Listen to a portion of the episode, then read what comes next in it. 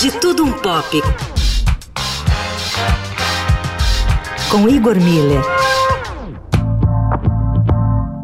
George Harrison era um músico talentoso.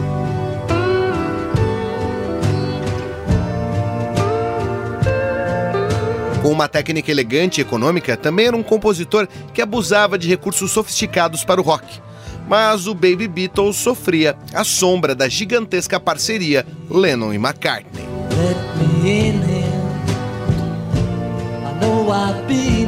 Em 1970, ele já era conhecido por canções fantásticas como Something, Here Comes the Sun e While My Guitar Gently Whips, mas ainda faltava a declaração de emancipação em relação ao seu papel de Beatle.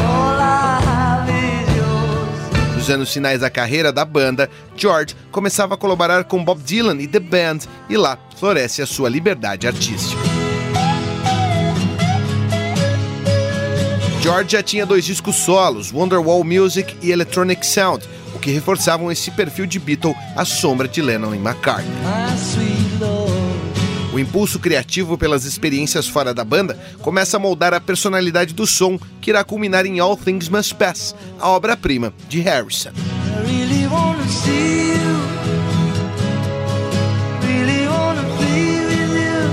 Os rasgos de influência blues e a referência ao folk sofisticado dos amigos da The Band se juntam aos acordes diminutos e elegantes solos que já marcavam suas composições anteriores, criando o espírito da maior parte das músicas do disco e desenvolvendo de vez a própria voz criativa de George, à época com apenas 27 anos.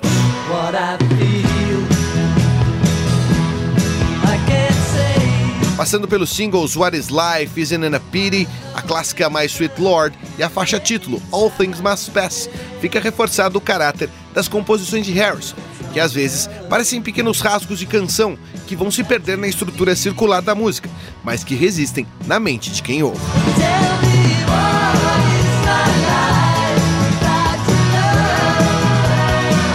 E claro, o disco é uma grande festa de convidados, como era do perfil pessoal de George Harrison.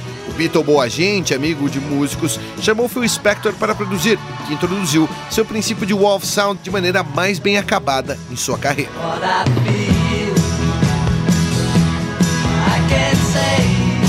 Eric Clapton, amigo de longa data, também estava lá, assim como Klaus Vormann.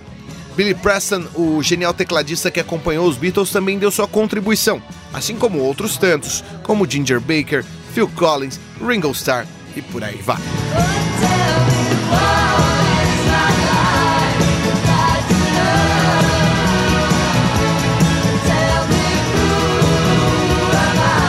Com os trabalhos técnicos de Marcel Bias e Igor Miller falando um pouco de tudo, de tudo um pouco.